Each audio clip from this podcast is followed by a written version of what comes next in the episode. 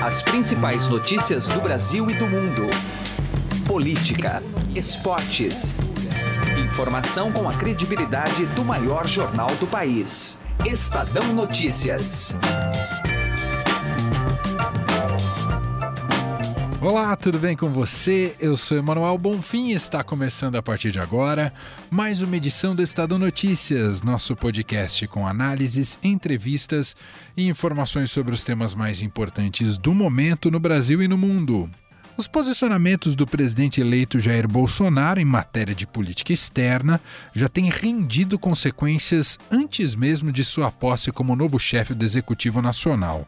Ontem, o Egito cancelou a visita do atual ministro das Relações Exteriores, Aloysio Nunes, ao país, em razão de Bolsonaro assumir apoio explícito a Israel e manifestar a intenção de mudar a embaixada brasileira de Tel Aviv para Jerusalém. Essa não é a única polêmica fomentada a partir das novas diretrizes do futuro governo em termos de política internacional. Bolsonaro já falou em cortar relações diplomáticas com Cuba e criticou o Acordo de Paris. Por outro lado, há uma importante aspiração por uma nova guinada na esfera econômica para que o Brasil possa buscar parceiros mais fortes no cenário externo, especialmente com os Estados Unidos e a União Europeia. Afinal, qual será o nível de protagonismo do Brasil perante o mundo no governo Bolsonaro? Debatemos o tema com um especialista no assunto, professor de Direito da FMU, Manuel Furriela. Daqui a pouco a gente ouve esse papo. O episódio de hoje ainda comenta a nova tentativa da defesa do ex-presidente Lula de pedido de liberdade do líder petista junto ao STF. A base argumentativa para o pedido é o fato do juiz Sérgio Moro ter aceitado assumir o Ministério da Justiça no governo Bolsonaro. Confira também o comentário do dia de José Neumann Pinto na coluna Direto ao Assunto. Esse é o Estadão Notícias. Seja bem-vindo e bem-vinda e boa audição. Estadão Notícias. O Shop Together reúne mais de 200 marcas que você conhece e adora em um único lugar, como Paula Raia, Animale, Osklen, Mixed e Ricardo Almeida. Entrega imediata, troca fácil e sem custo e o pagamento pode ser feito em até 10 vezes sem juros. Ouvintes do podcast Estadão têm benefício exclusivo de 20% off usando o código MODA20. Acesse shoptogether shoptogether.com.br. Shop Together se escreve Shop 2 Gather. Estadão Notícias. Destaques internacionais.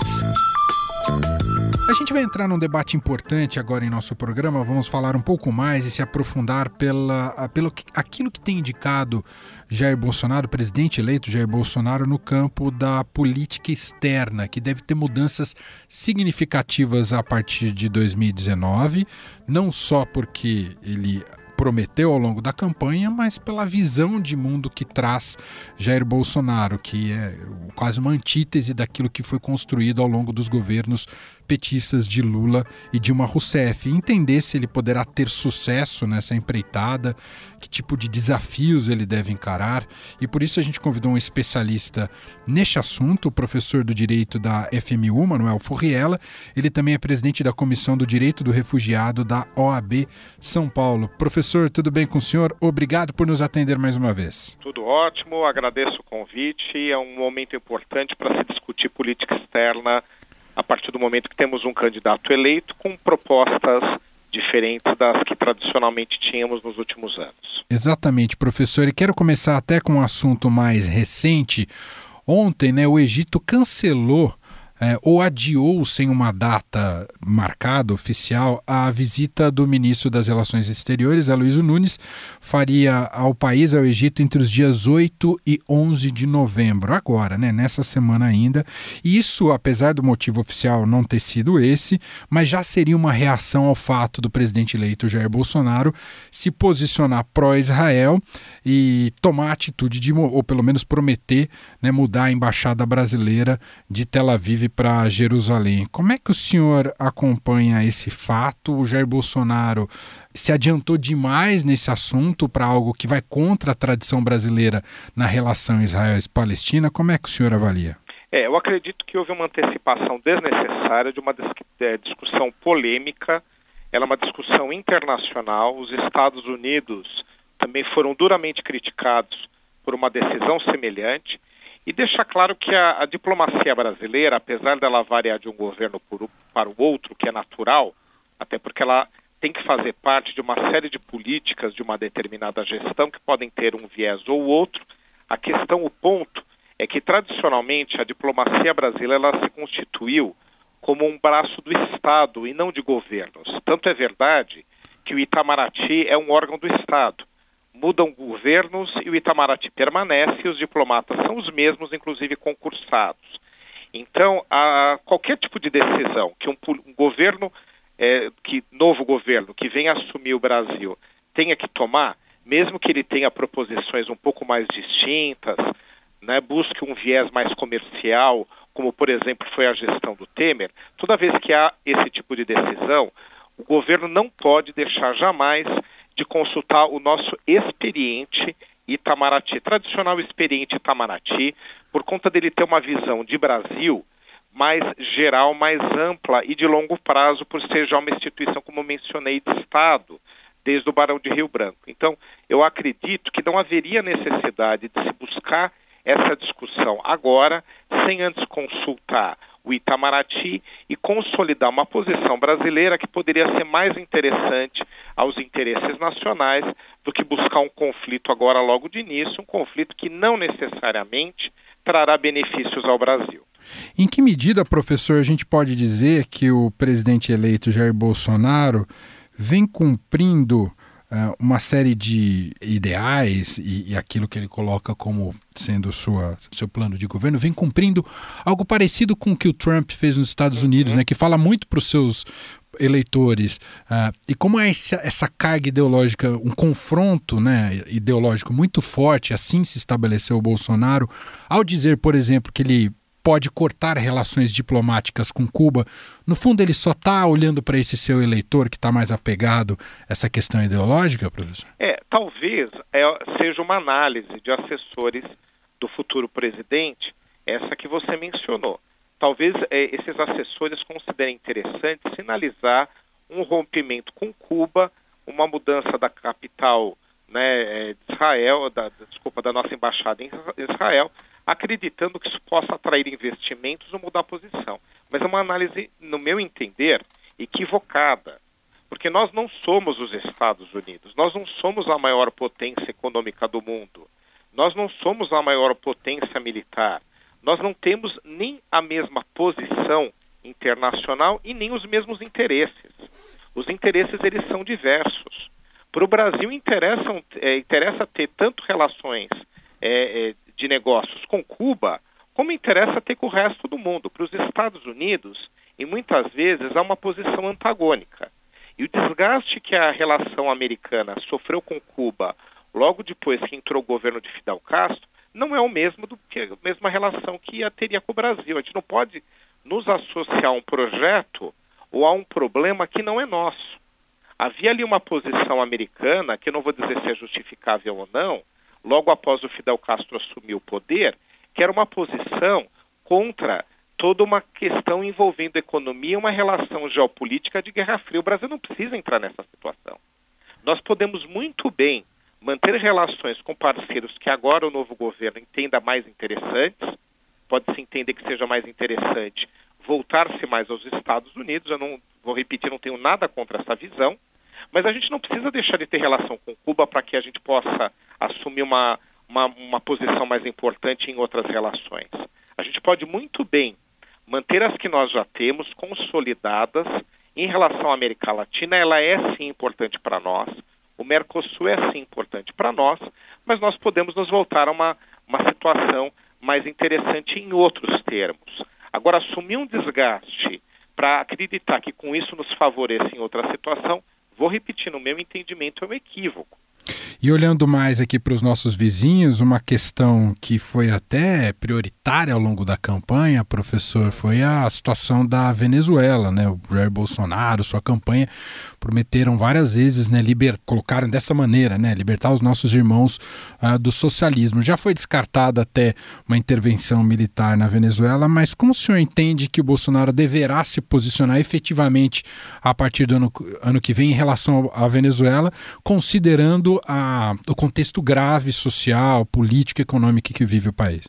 É, eu acredito que tem sim que o Brasil é, ser mais crítico em relação a políticas que a Venezuela tem adotado, que tem gerado uma grave crise humanitária. E vou repetir, independente de, de questão política. Né? o regime de governo que a Venezuela adota, o que o Brasil adota, ou qualquer Estado adota, são questões de autodeterminação dos povos, são questões que internamente cada Estado tem que decidir. Mas o resultado das políticas internas da Venezuela tem causado uma grave crise humanitária que tem respingado no Brasil, haja vista aí o fluxo de imigrantes que nós temos recebido. Então o Brasil sim tem que ter uma postura crítica em relação ao regime de governo na Venezuela, desrespeito aos direitos humanos e até mesmo outras, né, como a, a existência de presos políticos. Isso não é, ou não tem que estar relacionado a uma posição brasileira de visão política, de visão de condução internamente do país. Vou repetir, a gente tem que respeitar, mas sim a tópicos que o Brasil tem que criticar em qualquer, em relação a qualquer estado soberano. Direitos humanos, questão de migração, questão de, de presença de presos políticos, desrespeito à liberdade de imprensa, são princípios internacionais. De tal forma consolidados que o Brasil, como potência regional e vizinho da Venezuela, ele tem que se colocar como crítico a tudo que seja considerado indevido em qualquer país, inclusive na Venezuela. Professor, para concluirmos, um outro assunto também que tem relação com política externa é a situação do ex-ativista italiano Cesare Battisti, que está aqui no Brasil. Né? Uh, o senhor vê a possibilidade do Jair Bolsonaro, de maneira mais enfática, enfim, agir pela extradição do, do ativista italiano? Nem sei se a gente pode colocar como termo ativista italiano, mas o italiano Cesare Battisti? Eu acredito que sim. Essa é uma questão mal resolvida, principalmente por parte do, do Poder Executivo brasileiro e não do Judiciário. É, novamente, não é uma questão se analisar é, que perfil ideológico tinha Cesare Battisti. Até mesmo porque lideranças de esquerda da Itália não não o reconhecem como um líder de esquerda. Isso é uma questão trazida ao Brasil. Então não interessa. O que interessa é que ele foi condenado na Itália por crimes, inclusive comuns. Ele está associado a homicídios. E houve uma condenação na Itália. Inclusive, ele teve direito a todo o processo legal, defesa, recursos na justiça italiana. Então, nada justifica a gente não extraditar. Principalmente porque o Brasil assinou um tratado com a Itália de extradição que não nos permite ficar discutindo as questões que foram discutidas em governos anteriores. É uma questão do Brasil cumprir o compromisso que assinou.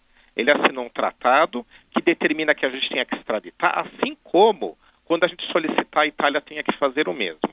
Então eu acredito que agora é sim o momento para que essa questão seja muito bem resolvida e em nome do tratado, em nome do respeito à condenação que ele sofreu na Itália, que a gente é obrigado a aceitar, assim como eles são obrigados a aceitar decisões judiciais brasileiras, a gente assinou um compromisso nesse sentido, e em nome disso a gente extradite, e não em nome de questões políticas, fosse qual fosse a posição do César Batiste, que não interessa por uma análise jurídica, já que a gente tem compromissos a cumprir. O Brasil assinou um tratado, então se a gente quer ser respeitado internacionalmente, nós precisamos cumprir os compromissos que nós firmamos.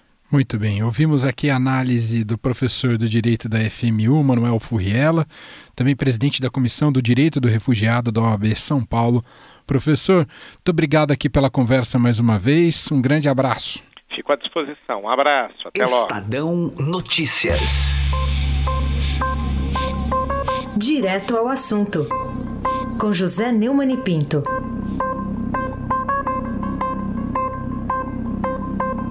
Mas não é que o Márcio França tinha razão. O João Dória é mentiroso. Mentiroso! Deu uma de a favor da moralidade, da Operação Lava Jato, apoiando o Bolsonaro para pegar voto, e aí nomeou para secretário da Casa Civil Gilberto Kassab. Aí vem dizer: olha, o Gilberto Kassab não tem nenhum processo penal. Aliás, o próprio Gilberto falou. É verdade, mas ele tem um processo por probidade administrativa. E quem é a favor da moralidade na política, na administração pública, é, é a favor daquela frase famosa: a mulher de César não basta ser honesta, é preciso parecer honesta. Então, o discurso do, do João Dória a respeito da moral na campanha é, não vale nada, como a palavra dele, não vale nada, como dizia o seu adversário, Márcio França. Que pena, não é verdade? Pois é, além do mais, está claro que a nomeação de Kassab tem a ver com o PSD, o partido do Kassab e o sonho de João Dória de disputar a presidência. Ele já deve ter lido, como eu li, como você leu, que o Bolsonaro é contra a reeleição e vai querer aparecer aí como governador de São Paulo e disputar a eleição de 2022 para presidente. Para isso vai ter que sair do governo. Da mesma forma que ele saiu da maior prefeitura do Brasil, pode sair também do governo do maior estado do Brasil. E aí ele nos faz a todos os eleitores, aos que votaram nele, aos que não votaram, aos que acompanharam a campanha, de trouxas. Ele trata os eleitores como se ele fosse o rei da cocada preta, o bonitão, a quem cabe tudo, que pode tudo, e todos os eleitores, todos os cidadãos do estado de São Paulo, como meros idiotas, idiotas que ele enganou na campanha. Mas que pena para São Paulo. Que lástima! Eu só tenho um conselho a dar para o doutor João Dória. Esquece a presidência, filho. É, esse tipo de político não tem vez no Brasil, está provado na eleição. Não, nem você aprendeu com a eleição da qual você saiu vencedor, cara. José Neumann e Pinto, direto ao assunto. Estadão Notícias. Os advogados do ex-presidente Lula apresentaram ontem ao Supremo Tribunal Federal um novo pedido de liberdade. Agora eles apontam parcialidade do juiz Sérgio Moro na condenação do petista dentro da Operação Lava Jato. A gente vai entender se isso pode ter alguma eficácia no âmbito do Supremo, conversando com o professor de Direito da FAAP, Luiz Fernando do Amaral. Tudo bem com o senhor, professor? Tudo bem, Emanuel. Sempre um prazer falar aí com você.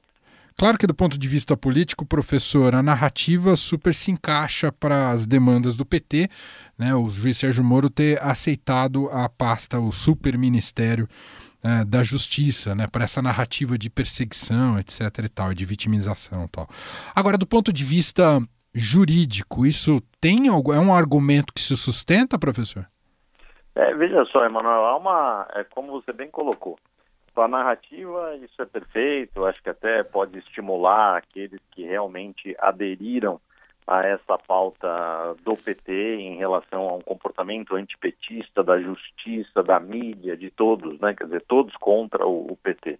Agora, a verdade é que, ainda que se possa fazer um juízo é, no sentido de que esse tipo de, de narrativa venha a fragilizar a credibilidade da justiça, etc., não dá para se ter um elemento objetivo a ser considerado nesse fato para colocar por terra tudo aquilo que o juiz Sérgio Moro fez quando do julgamento da ação do, do ex-presidente Lula. E por quê?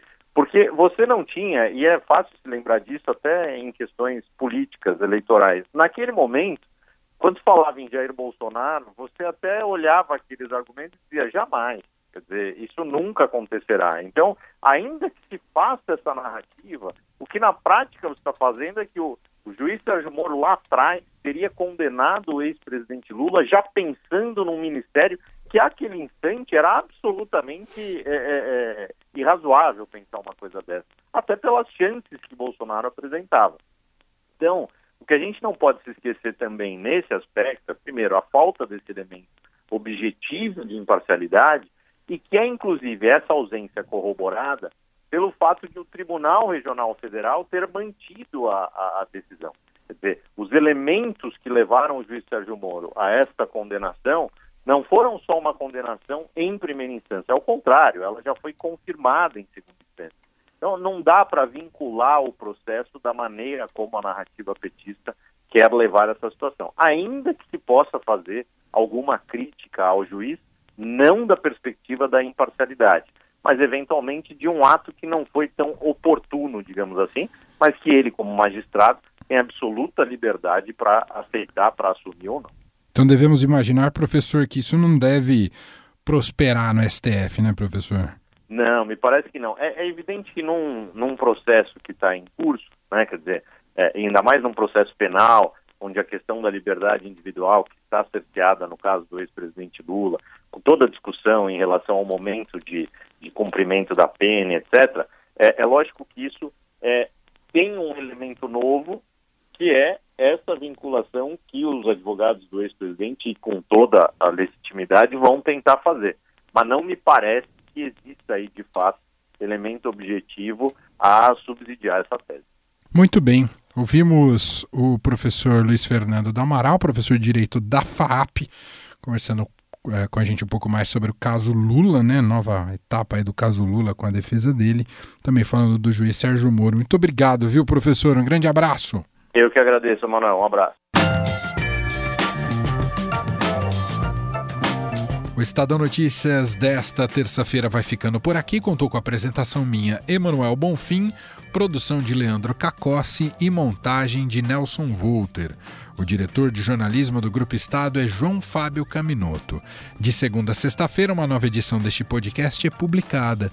Tem tudo no blog Estadão Podcasts. Estamos também presentes na Deezer, no Spotify e também no Google Podcasts em qualquer agregador de podcasts. E para mandar um e-mail para a gente, podcast@estadão.com. Um abraço para você, uma excelente terça-feira e até mais. Estadão Notícias.